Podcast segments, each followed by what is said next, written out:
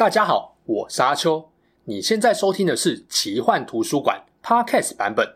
如果你想要观看有搭配精美图片与文字的影片，欢迎到 YouTube 上搜寻奇幻图书馆。诚挚邀请你订阅我们的频道哦。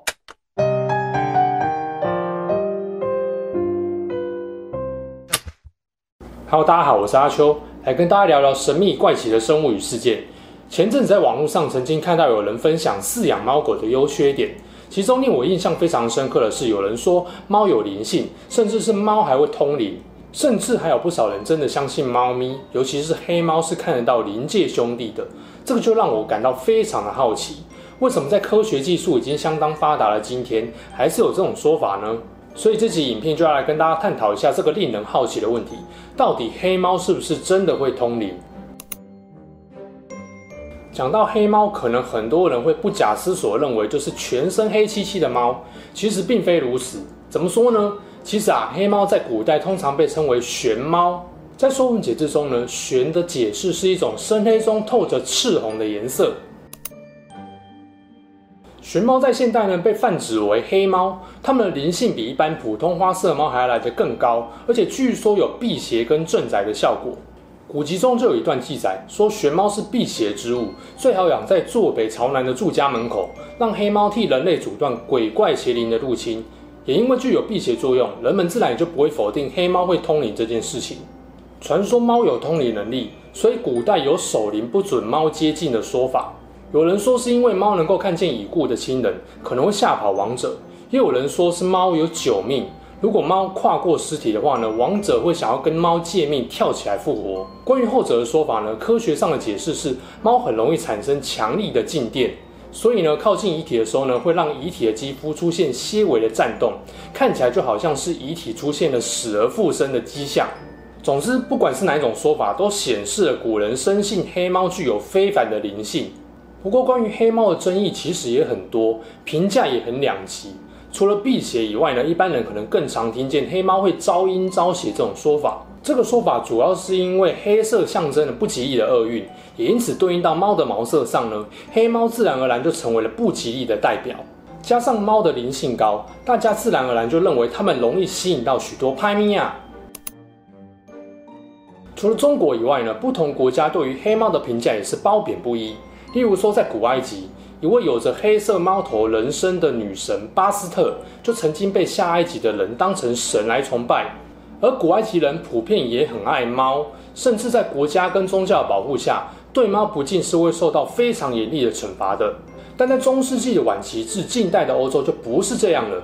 黑猫被认为是女巫的同伴或化身，会带来许多灾难跟死亡。也有人认为黑猫能够帮助女巫施展法术。因此，曾经有一段时间的西方世界，在猎物的过程中，也伴随了许多屠猫的行为。这种残忍的行径在16世纪的法国尤其兴盛。另外啊，相对于狗的高度忠诚，猫那种不轻易服从于人类的态度，也让人有一种不安的感觉。可能因为这样子呢，中世纪的欧洲有不少动物寓言故事集当中呢，猫会被当成反派来描述。或是你也会看到中世纪的手稿画中呢，有一些人会把黑猫画在犹大的旁边，这都显示了当时候某些人对于黑猫的负面态度，也彰显了黑猫的灵性足以拿来跟女巫做类比。了解了黑猫在人类心中的大致形象之后，你可能会好奇，那有没有关于黑猫的民间传说啊？有，其实还不少，这里就分享一些比较有名的给大家。当然啦，这些都是民间传说而已，信跟不信就见仁见智了。据说做梦梦见黑猫，代表会有好运降临。据说送葬队伍如果遇到一只黑猫，就代表送葬对象的另外一位亲属在近期也会面临死亡之灾。在十六世纪的意大利，据说如果黑猫躺在某一位病人的床上，就代表这个人离死亡不远了。在英国，据说如果有黑猫愿意停下来让人摸摸头的话呢，会带给那个人好运。在英国约克郡、北美跟罗马尼亚等地，如果有一只黑猫从你走过的路上穿过，是不吉祥的征兆。在苏格兰，据说如果有陌生的黑猫停在你家门口或者是房门外的话呢，是繁荣富庶的象征。在芬兰，据说黑猫可以将人死后游荡在人世间的灵魂送回冥界。还有很多民间传说就不一一列出了。重点是你会发现，黑猫似乎有着能够预测或者是直接代表运势好坏的作用。这些事迹经过口耳相传之后呢，也造就了黑猫会通灵的说法。民间传说毕竟没有科学根据，所以有些人就希望透过科学验证的方式来找出黑猫通灵的一些线索。以下就来跟大家聊聊猫的感官有多灵敏。在听觉上呢，人类可以听到的音频范围大概是介于二十到两万赫兹的声音，音频超过两万赫兹就称为超声波，只有动物跟昆虫才能够清楚听见。猫则可以听到三十到六万五千赫兹的音频，而且它们听到的音量大概是人类听到的四倍，对于声音的敏感度极高。而且猫耳朵比人类多出了大概二十条肌肉，还会转动耳朵来捕捉声音的方位，就像屋顶天线那样。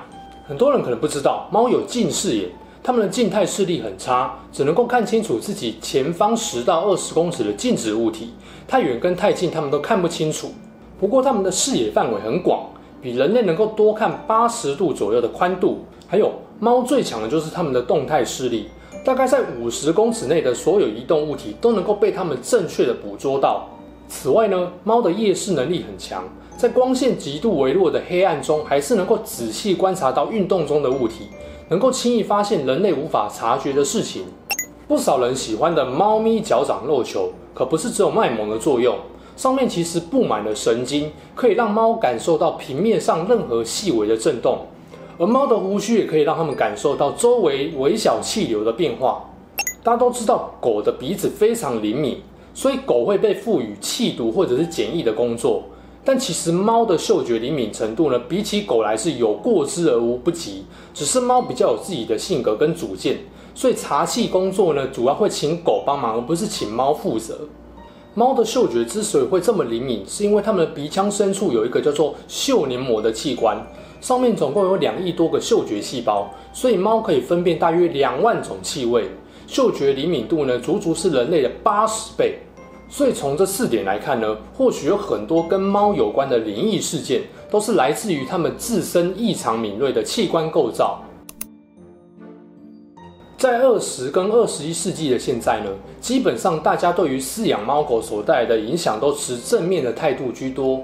尽管有一些老一辈的人还是深受古时候流传下来的风俗跟民间传说影响，认为黑猫不太吉利。但是就动物学跟生物学家的科学研究来看呢，所谓看得见灵体或者是通灵的能力呢，都是被过度渲染跟扩大解读的不可信说法。真的要解释的话呢，我们可以说是有一些肉眼看不见的事物导致了磁场的变化，引发了空间中某些细小微粒的物理或化学变化，而猫可能有所察觉或感应，才引起了相对应的特殊反应。例如说呢，长时间凝视着某个地方，或者是发出叫声，或者是身体的姿态突然转变等等。讲到这里，其实也给我一个启发：对于以前历史上曾经发生过的悲剧，或许我们只能够遗憾；但是在现代各方面的科学技术都已经相当先进的情况下呢，我们要提醒自己不要重蹈覆辙。不只是黑猫，甚至是所有的动物，都不应该用没有实证依据的理由来误解它们。不该捕风捉影，更不能够因此遗弃或伤害任何在世界上平等且宝贵的生命。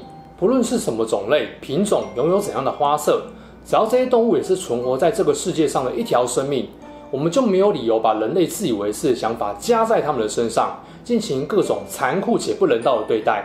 好啦，这期事件就说到这边。如果你喜欢我们分享的故事，记得订阅我们频道，也别忘了打开小铃铛。你的订阅、按赞与留言就是我创作的最大动力。之后还会跟大家分享更多悬疑怪奇的事件。我们下次见喽，拜拜。